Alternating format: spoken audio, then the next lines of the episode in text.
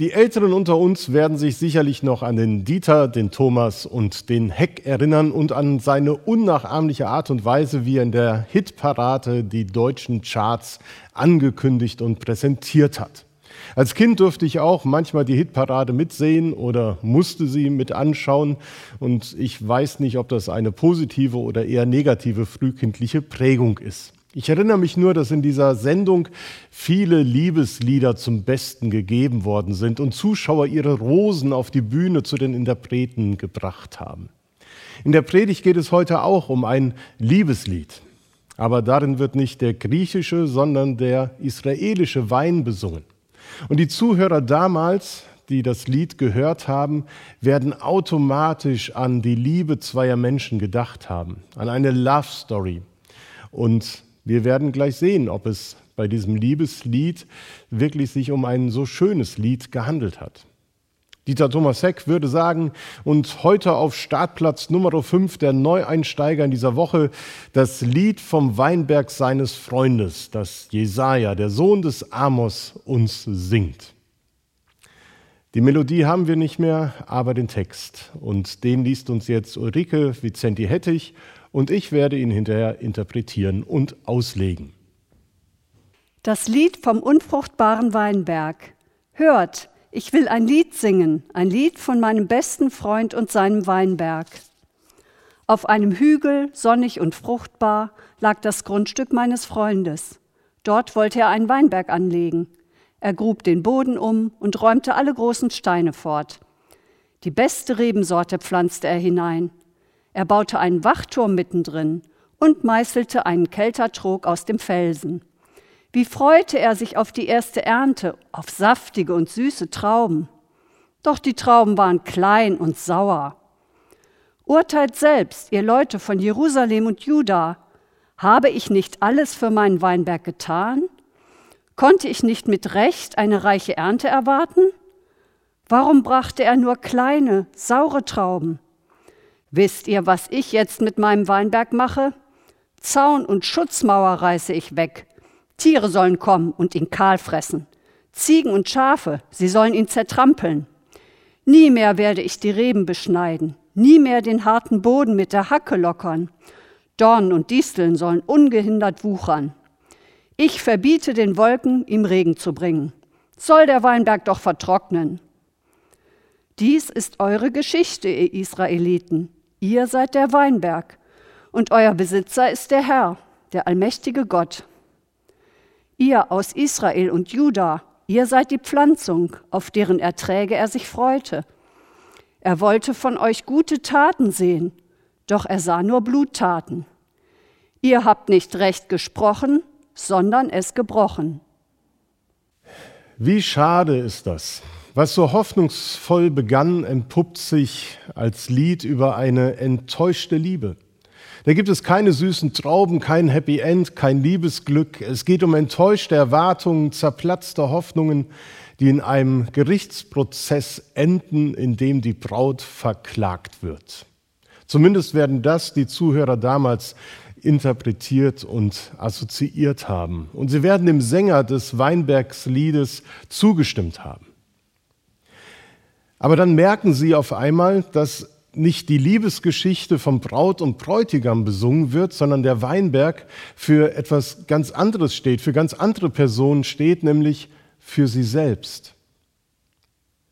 Das Volk Gottes ist der Weinberg und sie werden besungen. Es geht wirklich um einen Weinberg und seine Bewirtschaftung.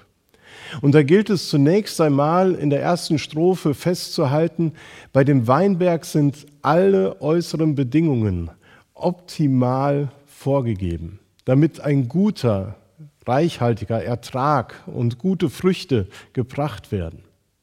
Eine bessere Hanglage oder Rebsorte kann es nicht geben. Und die Mühen, die der Besitzer in die Pflege seines Weinbergs investiert hat, die sind nicht zu toppen.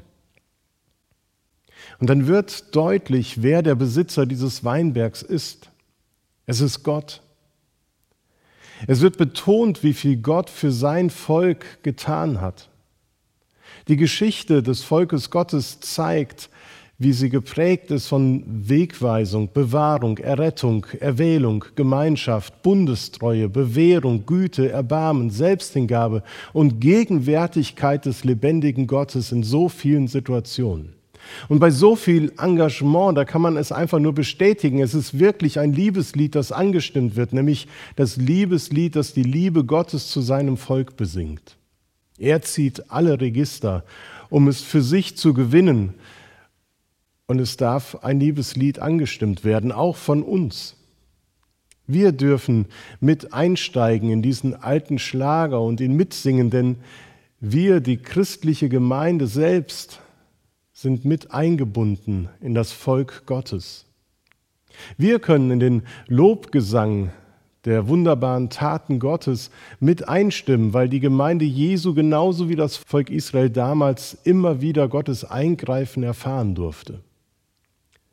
Von seinem Handeln, Nachgehen, Zurückbringen, Wiederbeleben, von seinen Wegweisungen zeugt die ganze Kirchengeschichte, auch in ihren dunklen Momenten, wo die Kirche sich verirrt hat und Gott sie wieder zurückgeführt hat auf richtigen Weg.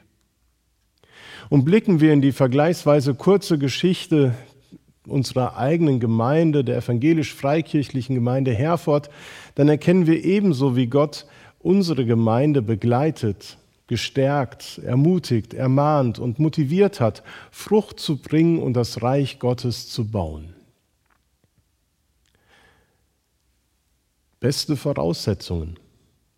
Aber was, wenn Gott das alles nicht investiert hätte? Wenn es Jesus und die Gemeinschaft in Christus nicht geben würde? Was, wenn uns Gott nicht so angenommen hätte, wie wir sind, als Sünder und Ungerechte? Wenn er uns nicht in seine Gemeinde gestellt hätte und uns durch seinen Heiligen Geist miteinander zu dieser Gemeinschaft verbindet? Daran, dass dem nicht so ist, können wir erkennen und sehen, wie viel Gott auch in uns, in seine Gemeinde investiert und angelegt hat. Seine Gemeinde ist der Weinberg. Wir gehören durch Jesu Wort und Werk zum Volk Gottes. Und die Gemeinde ist Gottes Herzenssache. Er liebt sie, er wirbt um sie leidenschaftlich. Und die Gemeinde, so wird sie im Neuen Testament beschrieben, ist die Braut. Und Jesus Christus, der Sohn Gottes, ist ihr Bräutigam. Es geht auch da um eine Liebesgeschichte, die beschrieben und ja wohl auch besungen wird. Und die Frage lautet, was wird aus so viel investierter Liebesmühe werden? Wenn wir uns vor Augen führen, was Gott schon alles getan hat, bevor wir nur auf die Idee kommen, etwas zu beginnen zu tun, dann kommen wir nicht umhin wahrzunehmen, dass auch die Gemeinde Jesu alle Voraussetzungen für einen guten Ertrag mit sich bringt.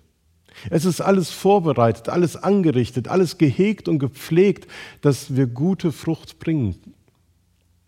Der Freund hoffte, dass der Weinberg leckere Traubenfrüchte bringen würde.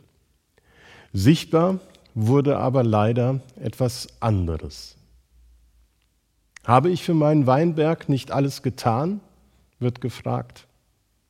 Konnte ich nicht mit Recht reiche Ernte erwarten? Warum brachte er nur kleine und saure Trauben? Ja, warum? Wenn es um die Schuldfrage geht, neigt man ja schnell dazu, es auf die äußeren Umstände zu schieben. Das Wetter war schuld. Der Regen zu wenig oder zu sauer, die Sonne zu stark, der Frost zu lang, im Weinberglied von Jesaja ist das anders.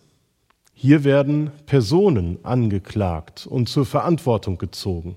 Wer sich im Laufe des Liedes über den Weinberg empört hat, weil er den Ertrag schuldig geblieben ist, der wird sich nun an die eigene Nase fassen müssen. Wir, die Gemeinde Jesu Christi, sind heute der Weinberg Gottes. Wir sind gemeint in diesem Lied.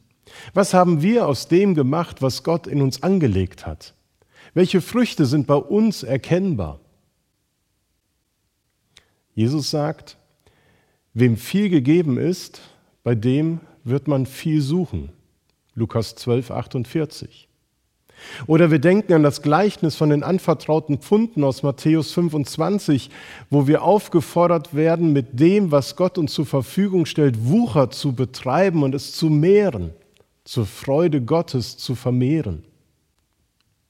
Wie steht es um unseren Ertrag? Jesajas Auftritte und Reden sollen dem Volk Gottes in Erinnerung rufen, was Gott erwartet, Brich dem Hungrigen dein Brot und die im Elend ohne Obdach ist, sind Führe ins Haus. Wenn du einen nackt siehst, so kleide ihn und entzieh dich nicht deinem Fleisch und Blut. Lernt Gutes tun, trachtet nach Recht und helft dem Unterdrückten. Hört auf, schlecht über andere zu reden. Aber genau das hat Israel nicht getan. Das Glück der Reichen war mit dem Elend der Armen erkauft. Unter der Decke des Wohlstandes und der geordneten Verhältnisse verbargen sich Unrecht, Machtmissbrauch, soziale Missstände, Ungerechtigkeiten, die zum Himmel schrien. Und Jesaja zieht schonungslos die Decke weg. Rechtsbruch statt Rechtsspruch, Schlechtigkeit statt Gerechtigkeit lautet der Vorwurf, den er im Namen Gottes erhebt. Gott hat nichts unversucht gelassen, damit sein Volk Früchte der Gerechtigkeit bringt. Dazu war er unermüdlich tätig, wie einer, der sich abrackert in seinem Weinberg und sich wünscht, dass gute Früchte zum Tragen kommen. Und es scheint umsonst zu sein. Alle Liebesmühe scheint vergebens zu sein. Das Ergebnis ist ungenießbar. Gott wollte von euch gute Taten sehen doch er sah nur Bluttaten.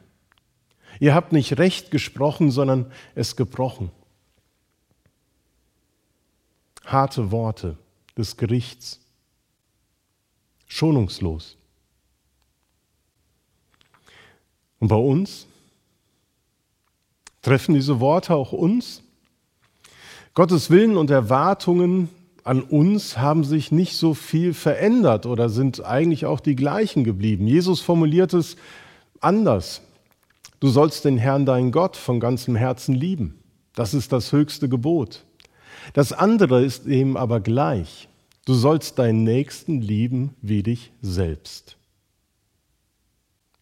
Auch wenn wir meinen, dass es bei uns nicht so schlimm zugeht oder zugegangen ist wie andernorts oder zu früheren Zeiten, wir erinnern uns an die Lesung des Neuen Testaments. Gerechtigkeit wird überall da verletzt, wo wir nicht so mit unseren Menschen umgegangen sind, wie Gottes Gebot es fordert. Liebe bleibt so oft auf der Strecke, auch in der Gemeinde Gottes. Gott investiert so viel in uns, doch hinter der frommen Fassade entdeckt er allzu oft die Trägheit des Geistes das Desinteresse am Auftrag der Gemeinde in dieser Welt, das Beschäftigtsein mit sich selbst und den eigenen Befindlichkeiten und Problemen. Das Weinberglied des Jesaja ist ein trauriges Lied, welches die Geschichte vom enttäuschten und erfolglosen Gott besingt. Klingt das nur wie ein Lied aus uralten Zeiten oder hört sich das aktuell an? Was kommt zum Vorschein, wenn jemand bei uns das fromme Deckmäntelchen wegzieht und hinter die fromme Fassade blickt? Sieht er eine christliche Gemeinschaft, die sich daran orientiert, was Gott will, oder die sich nur um sich selbst dreht?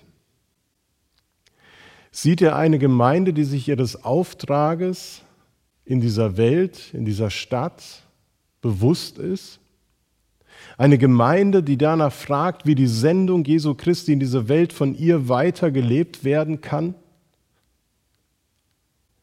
Oder stehen wir in der Gefahr, leichtfertig mit dem umzugehen, was Gott in uns angelegt hat? Mich bewegt die Frage, wo wir diese Liebe, von der Jesus spricht, anderen schuldig geblieben sind. Vor allem in den Momenten, wo wir gedacht haben, wir müssten den Weinberg rein und sauber halten.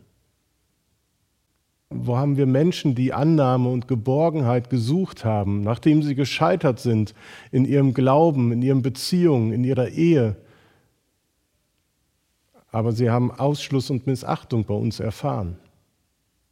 Wo haben Menschen, die auf der Suche nach einer neuen geistlichen Heimat waren, keinen Zugang zur Gemeinschaft gefunden? Wo haben wir Menschen dazu genötigt, sich selbst zu verleugnen und zu verbiegen, damit sie aufgenommen werden und zu uns passen, wie wir eben sind. Es ist etwas faul im Weinberg Gottes, wenn manche willkommen sind und andere nicht.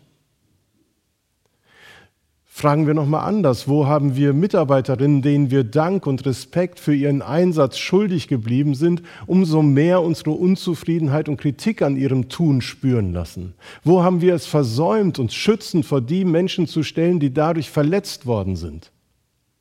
Ich denke an, ach, noch so vieles, so vieles mehr, was in der Vergangenheit und selbstverständlich auch heute in der Gegenwart die Früchte sauer und klein werden lässt.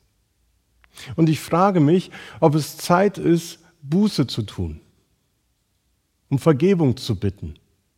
Gott und die Menschen.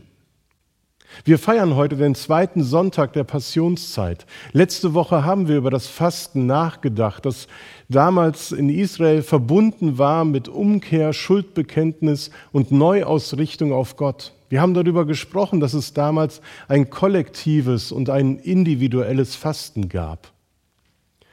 Das Weinberglied des Jesaja spricht nicht von den Einzelnen, es spricht nicht allein von dir und mir, sondern es spricht von uns als Gemeinschaft. Wir als Gemeinde sind Gemeinde und es ist die Frage, ob wir als Gemeinde kollektiv eine Neuausrichtung brauchen, ob wir Buße tun sollten, ob wir schuldig geworden sind und dass wir fragen, was sind wir Gott schuldig geblieben? Sollten wir als Gemeinde unsere Schuld vor Gott und den Menschen bekennen? Leider können wir jetzt nicht als Gemeinschaft darüber ins Gespräch kommen, aber vielleicht können wir diese Gedanken anfangen zu bewegen und zu einem späteren Zeitpunkt in diesem Jahr noch einmal konkreter werden lassen. Das traurige Lied von Gottes Weinberg, das für diesen Sonntag als Predigtext vorgeschlagen ist, das soll uns heute unruhig werden lassen und bewegen. Wir sollten Gottes großen Schmerz einmal nachspüren, wenn er konstatieren muss, bei aller Mühe, die ich mir gegeben habe, bei all dem, was ich angelegt habe, es ist nichts geworden. Es hat nichts gefruchtet.